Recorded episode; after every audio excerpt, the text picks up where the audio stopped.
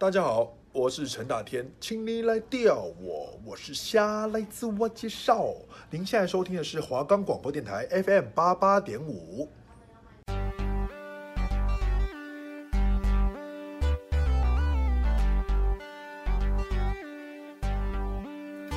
各位听众，大家好，晚安。宇宙科技充满了各位无限的想象。大家是否对于科技生活充满了各种好奇与疑问？也憧憬能为生活带来便利的智慧科技、智慧助理。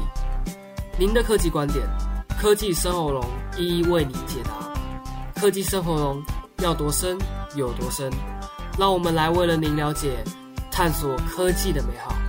我是今天的节目主持人黄静文。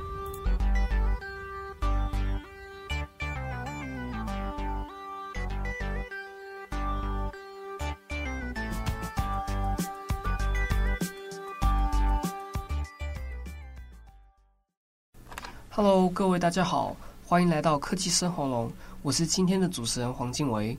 我们的节目可以在 Firstory、Spotify、Apple Podcast、Google Podcast、Pocket Cast、SoundPlayer 等平台上收听，搜寻华冈电台就可以听到我们的节目喽。那么今天要讲的主题是讲述韩国利用智慧 AI 能够在捷运站种菜。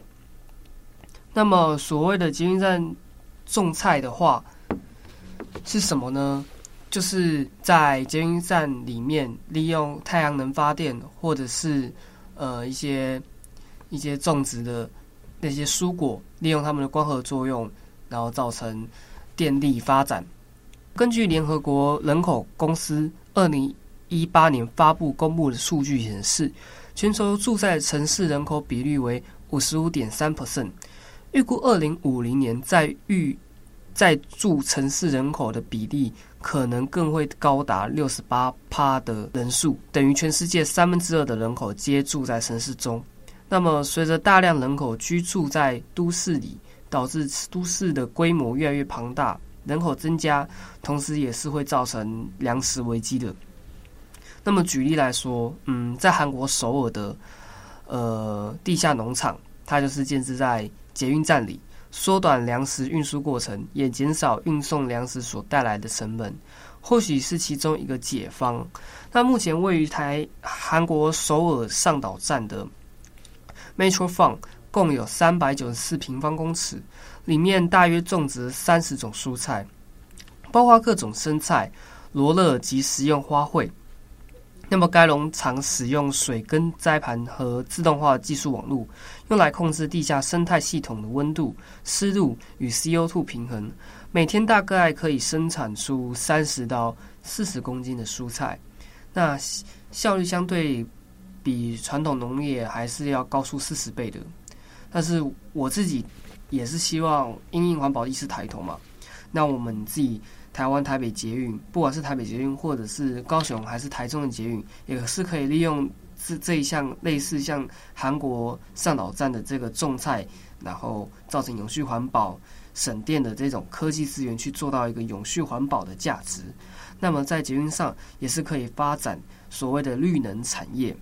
那么回头来讲一下，Metro Farm 它产出的蔬果，它是可以直接运送到隔壁发咖啡厅。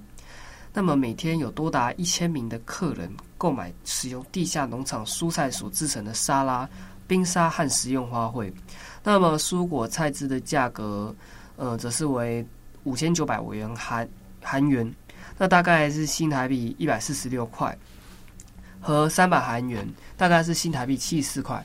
那么不适合是在咖啡厅食用的蔬菜，则是贩售于其他的餐厅。同时，它在咖啡厅馆旁边也提供了空间，可以让儿童可以在其中学习到有关于农业知识啊、绿能产业的这些知识。那么，Metro Farm 设置在呃捷运站里，也是可以减少食品的运输成本。那么，通常一般食品在配送过程多多少少一定会产生一些碳足迹，透过设置在商店、咖啡厅旁的。的商店可以直接把蔬菜送到客人的餐桌，也渐渐达到永续发展的理念。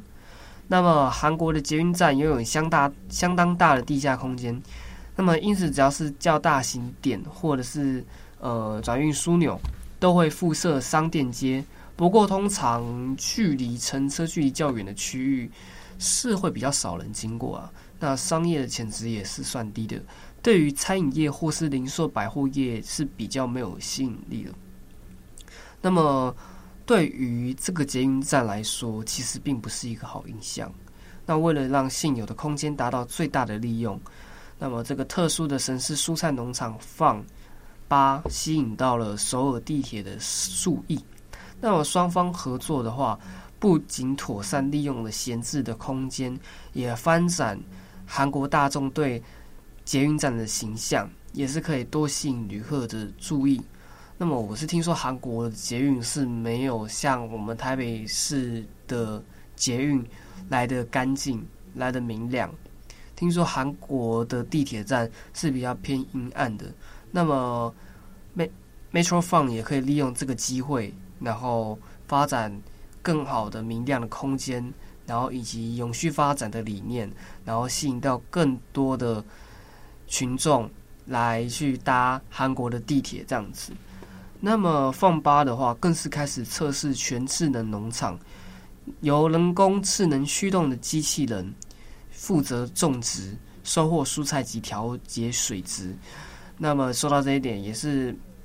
归功于科技发达，然后让让讯号可以传达在机器人身上，然后让机器人操作指令，这些东西都是有关于呃科技产业的发展。那么使用机器人刚好可以对应到这个绿能产业身上，我觉得这是非常棒的。那么同时的话，呃，Metro Fun 的 FUN 8也是同时计划开发新型商店，降低营运成本。未来也是希望可以让 Metro Fun 拓展到韩国各地的捷运站。那么同时，除了在韩国里设这样的捷运站，那也是希望未来有机会可以在国外的捷运站，甚至是地铁、高铁，任何交通运输上可以有所利用。然后利用这些种植蔬菜啊，或节能减节能减碳，然后减少运输成本。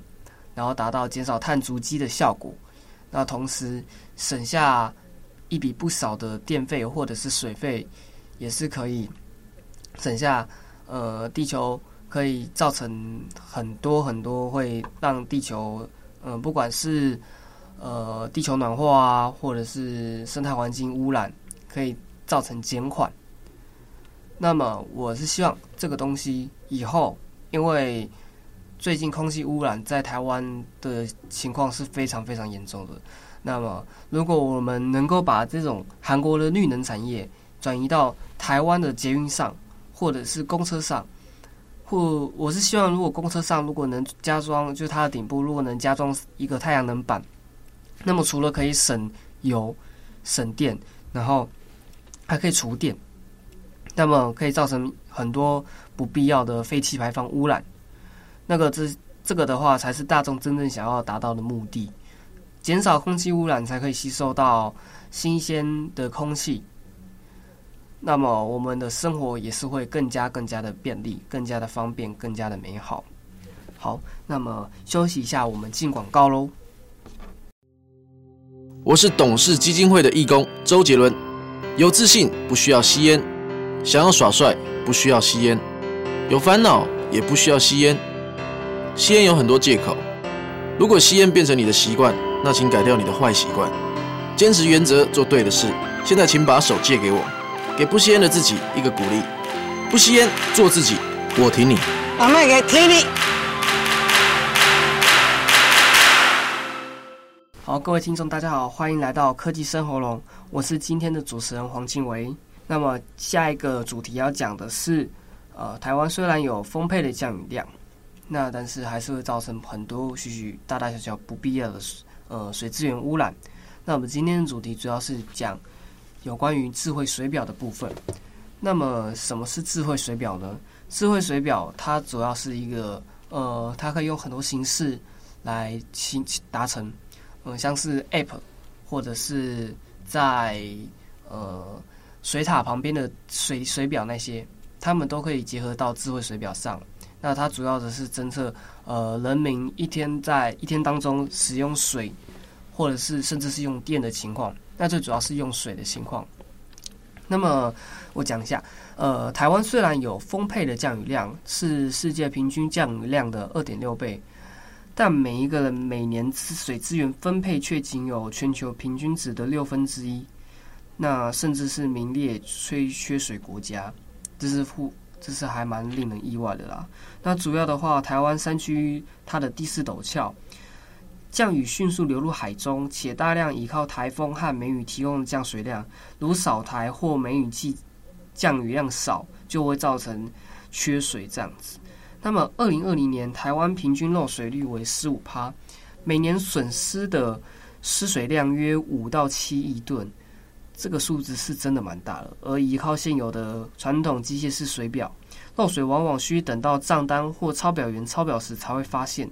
就是没办法及时去监控用水量，这样子。那么，智台电推出了这个智慧水表，那就是便是改改善这个现况的好方法。那么，除了能够及时知道用水状况，呃，节省抄表人员的人力和笔误成本之外呢，那么智慧水表其实还有很多很多想象这样子。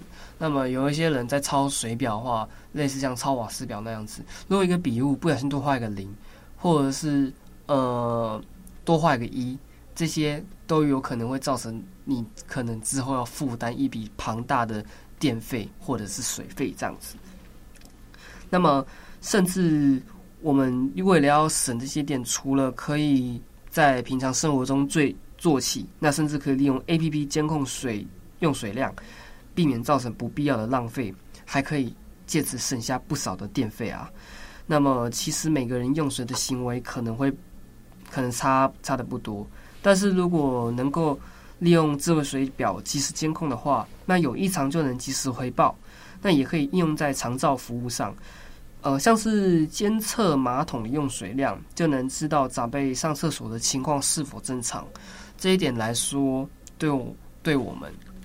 是非常方便的。假设你家里有长辈，他可能年纪一年纪大啦，然后大概就是身体不好，那么他平常可能上厕所的习惯啊，是跟一般正常人是不一样的。他可能会有漏尿的情形，或者是他在上厕所，他的小便啊，不管是大号还是小号，可能会造成呃，因为他年纪一大。那可能自己就没办法去排解那些排泄物。那么，如果因为人上厕所都是上在马桶上嘛，那马桶上完一定会冲水。那么，这个智慧水表它主要的功能就是可以监测到你冲水大概这个量多少。那如果你是大号的话，水冲的会比较多；小号的话，水可能就冲比较少这样子。那么你你排排泄出来这些东西，那么冲水量，智慧水表它去监测这些。这些冲水量，那他就可以告诉在一天当中告诉家属说，呃，长辈的话，他在用水的习惯是有增多还是减少情况，可能用水量很多，那代表他可能那个他可能身上排泄的会有一些问题。那如果是排泄量少的话，过少也是要去注意的。所以这一点除了智慧水表可以做到。节节约用水的效果以外，还可以达到可以关于老年人照顾也是有一定的效果。那么我们之后智慧水表它也是会陆陆续续的安装在各各家的家户用电当中。那我自己也是希望家里有个智慧水表，水水饺。我也希望家里有个智慧水表，那么也是可以省下一笔不不大不少的电电费是可以省下一笔不少的电费这样子。那么我们平常家里用电的量也是算蛮大的，因为平常回家的时候，如果是夏天也是会吹冷气啊。然后洗澡也是，我洗澡也是洗特别久的，大概要洗半小时以上吧，所以是蛮久的。那么有了这个智慧水表，我说知道说，呃，我今今这个月大概嗯在电费水费上支出多少。那我透过这个智慧水表就可以知道说，嗯，那我大概能要付多少的电费、水费这样子，然后再去控制我的用水量。这个的话是对我们生活是可以带来非常方便的。那么休息一下，我们播放一下推荐歌曲喽。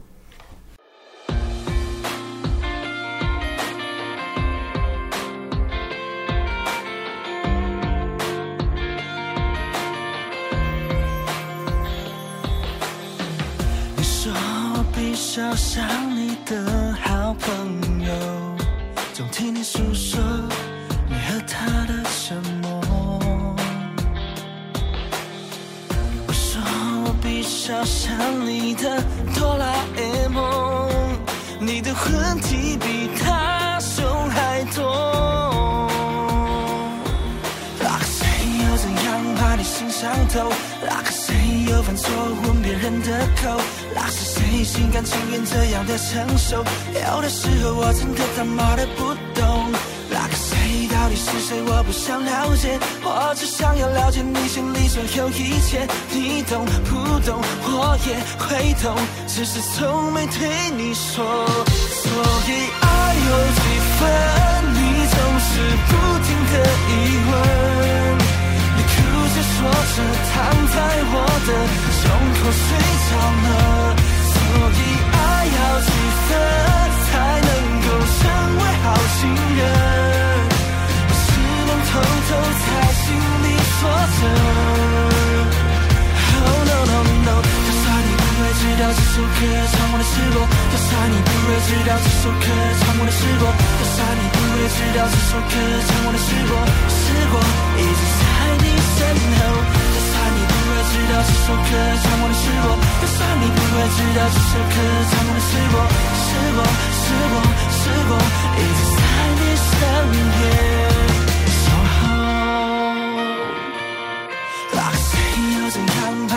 上头，那个谁又犯错吻别人的口？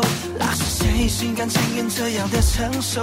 有的时候我真的他妈的不懂，那个谁到底是谁？我不想了解，我只想要了解你心里所有一切。你懂不懂？我也会懂，只是从没对你说。所以爱有几分？你总是不停的疑问。说着，躺在。我的胸口睡着了。所以爱要几分才能够成为好情人？我只能偷偷在。心里说着。Oh no no no！多少你不会知道这首歌唱过的是我，就算你不会知道这首歌唱过的是我，就算你不会知道这首歌唱过的是我，是我一直在你身后。就算你不会知道这首歌唱过的是我，就算你不会知道这首歌唱过的是我，是我是我是我一直在你身边。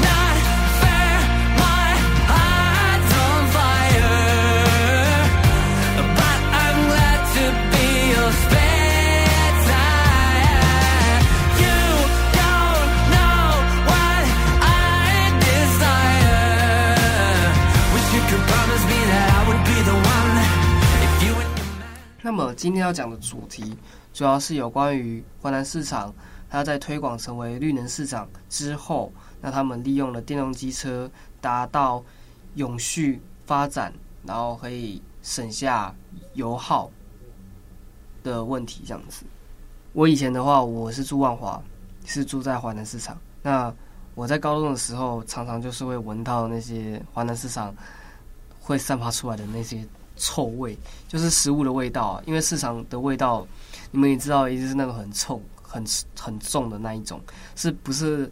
呃，很很喜欢闻的那一种味道。那那时候我在五年前吧，我搬家之前，我在万华，因为我学校就在旁边。那那时候是旧的华南市场这样子，所以平常上课的时候，周围是闻到，都一定会闻到那些味味道。那么之后。呃，华南市场升级为绿能市场之后，就比较没有这个问题发生了。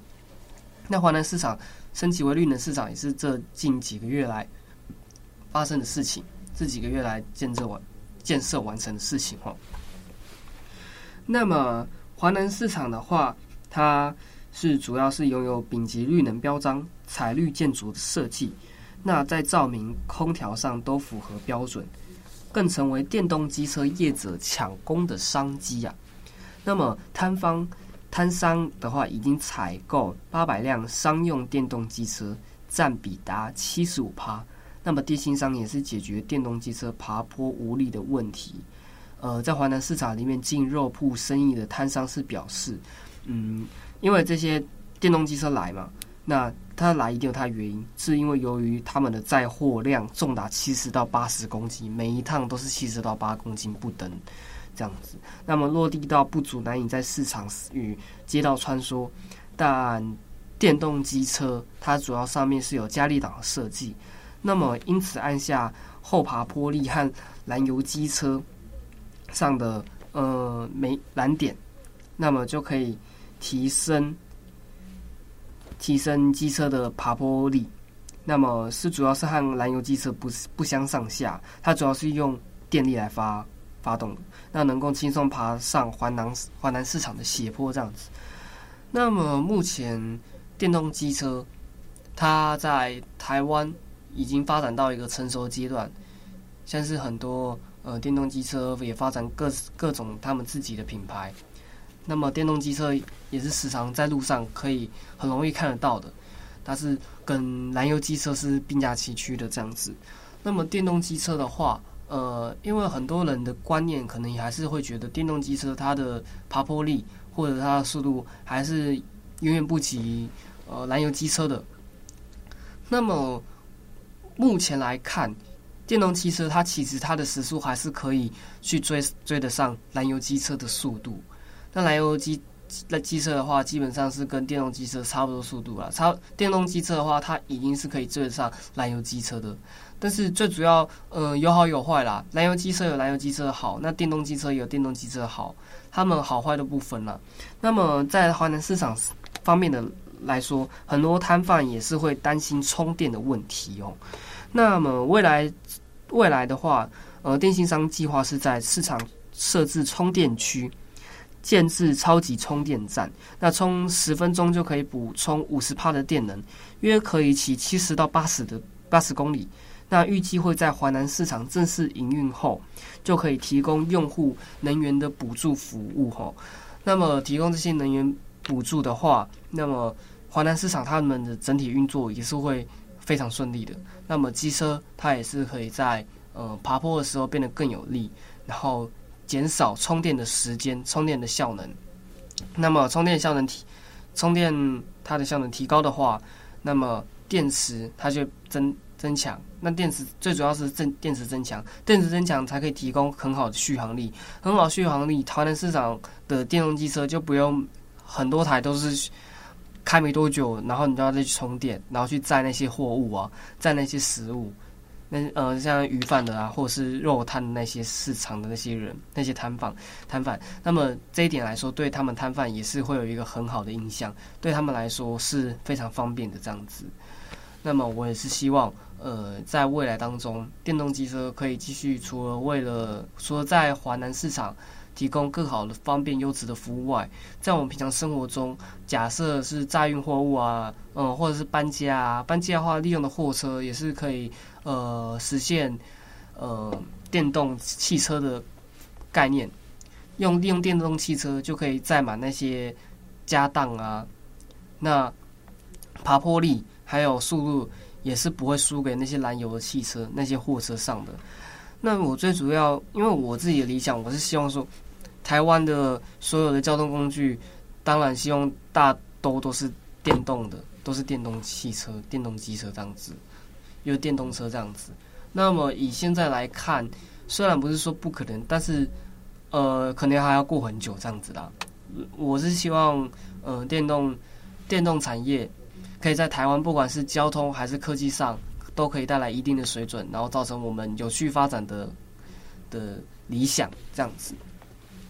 好，那我们今天的节目就到这里为止哦。那我是今天的节目主持人黄静维。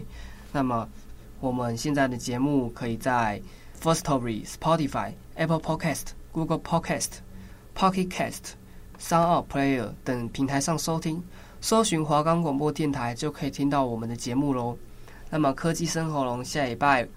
是再跟大家在 fn 八八点五上见喽拜拜。